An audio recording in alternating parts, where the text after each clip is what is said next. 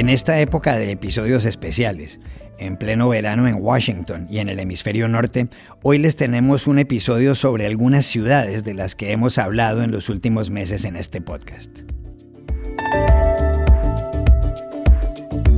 Primero escucharán a Cigor Aldama, periodista bilbaíno, contando para él qué es Shanghai, donde ha vivido, y también a Marcelo Campo, diciendo qué lugar ocupa Roma en su corazón. Y en medio de los dos, Iragorri, nuestra compañera Dori Toribio nos habla de Valencia, en España, que es su ciudad. No se la pierdan, ni a ella ni a los demás invitados.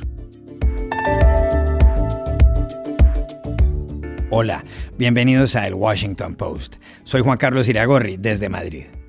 Soy Dori Toribio, desde Washington, D.C. Soy Jorge Espinosa, desde Bogotá. Es jueves 12 de agosto y esto es algo que usted debería saber hoy.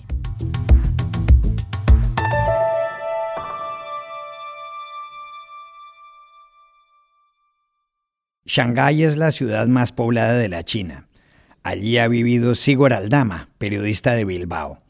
Le preguntamos qué significa Shanghái para él.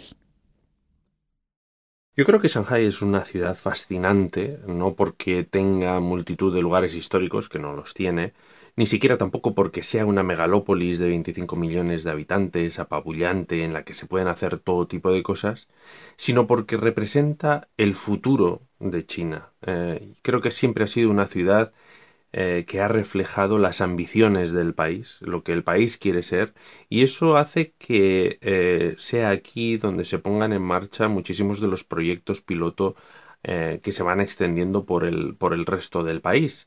Como periodista eso es fascinante pues porque uno se puede subir a un taxi autónomo, puede ver las últimas maravillas arquitectónicas, puede acercarse también a los cambios sociológicos que se ven en, eh, sobre todo yo creo en el sector de, la cultura, del ocio, es una ciudad mucho más cosmopolita, una, un híbrido entre, entre Europa y, la propia China, la China más profunda. De hecho, hay mucha gente que dice que, no es una China real.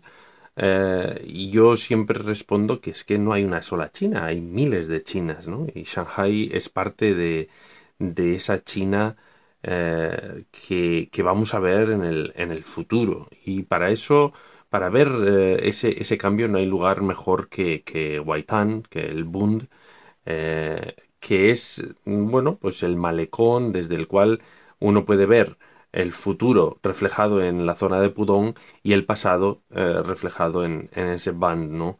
Eh, que es donde se encuentran muchos de los, de los edificios coloniales. Es un lugar muy turístico, sin embargo, a mí es uno de los paseos que más me gustan en, en la ciudad, simplemente porque no solo se puede apreciar esa historia de, esa brecha ¿no? que hay en, en Shanghai, sino también porque es un lugar fascinante para ver a la población local haciendo lo que más le gusta, ¿no? que es hacerse fotos, retratarse, y, y eso al final también refleja lo que la, la, población china quiere ser, ¿no? O lo que quiere aparentar. Y poco a poco lo, lo, importante de Shanghai es que no se trata de un solo decorado, sino que es realmente lo que poco a poco iremos viendo en el resto de China. Hoy hicimos algo especial. Le pedimos a nuestra compañera Dori Toribio que nos hablara de su ciudad, de Valencia, en España, a orillas del Mediterráneo. Nos contestó esto.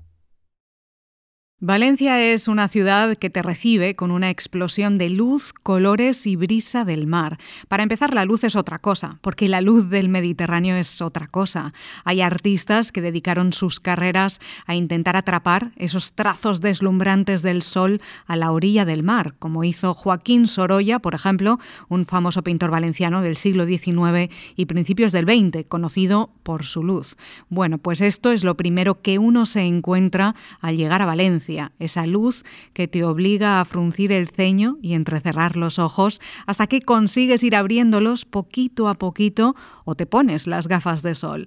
Y entonces llega lo mejor, Es esa luz la que te va guiando por esta ciudad en la que se puede caminar y caminar, desde el centro histórico, por la catedral, la Plaza de la Virgen, la Plaza de la Reina. Muchos de los monumentos históricos están sumergidos en el barrio del Carmen, que está lleno de bares, cafés y callejuelas que recogen el eco de las risas de verano, cuando hace tanto calor que las noches son eternas y uno se puede sentar al fresco cuando empieza a caer el sol y ver poco a poco cómo la ciudad va recobrando la vida y va combinando la tradición con la modernidad, como la ciudad de las artes y las ciencias, donde también se puede caminar durante horas por este complejo futurista al final del viejo cauce del río Turia, con museos y un oceanográfico, para terminar después a orillas del Mediterráneo, recorriendo los antiguos barrios de pescadores del Cabañal a la Malvarrosa hasta llegar a la playa.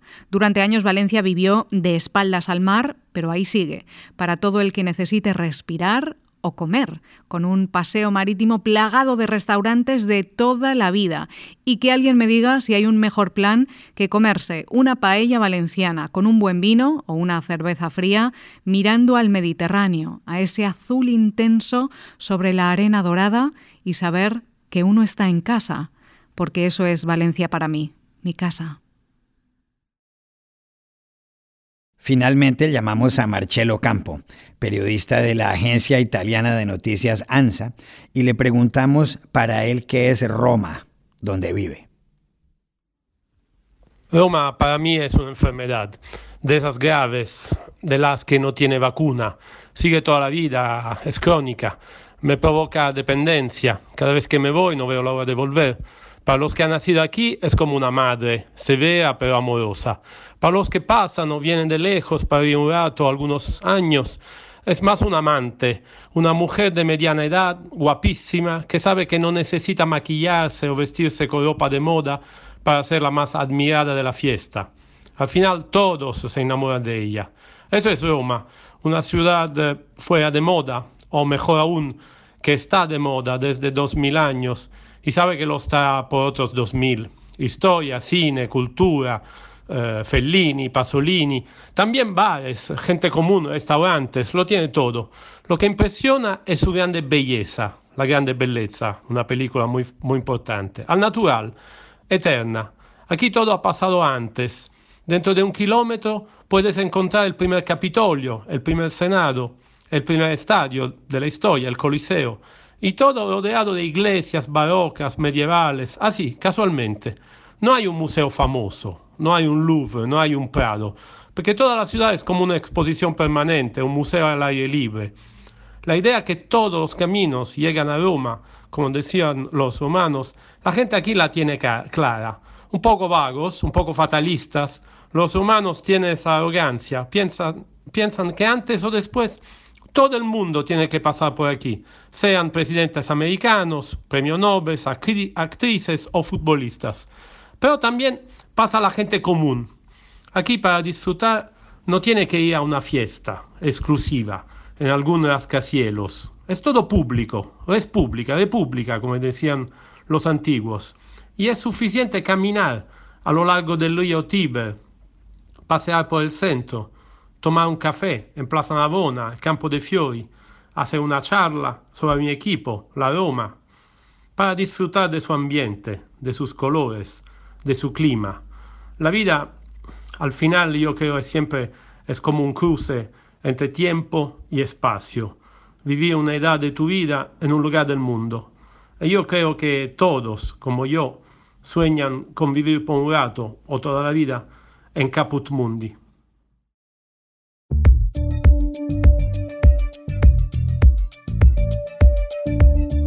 Y aquí termina el episodio de hoy de El Washington Post, El Guapo. En la producción estuvieron Cecilia Favela y John F. Burnett. Por favor, cuídense mucho. Y pueden suscribirse a nuestro podcast en nuestro sitio web, elwashingtonpost.com, seguirnos en nuestra cuenta de Twitter, arroba el post, y también nos encontrarán en Facebook buscando el Post Podcast. Chao, hasta la próxima.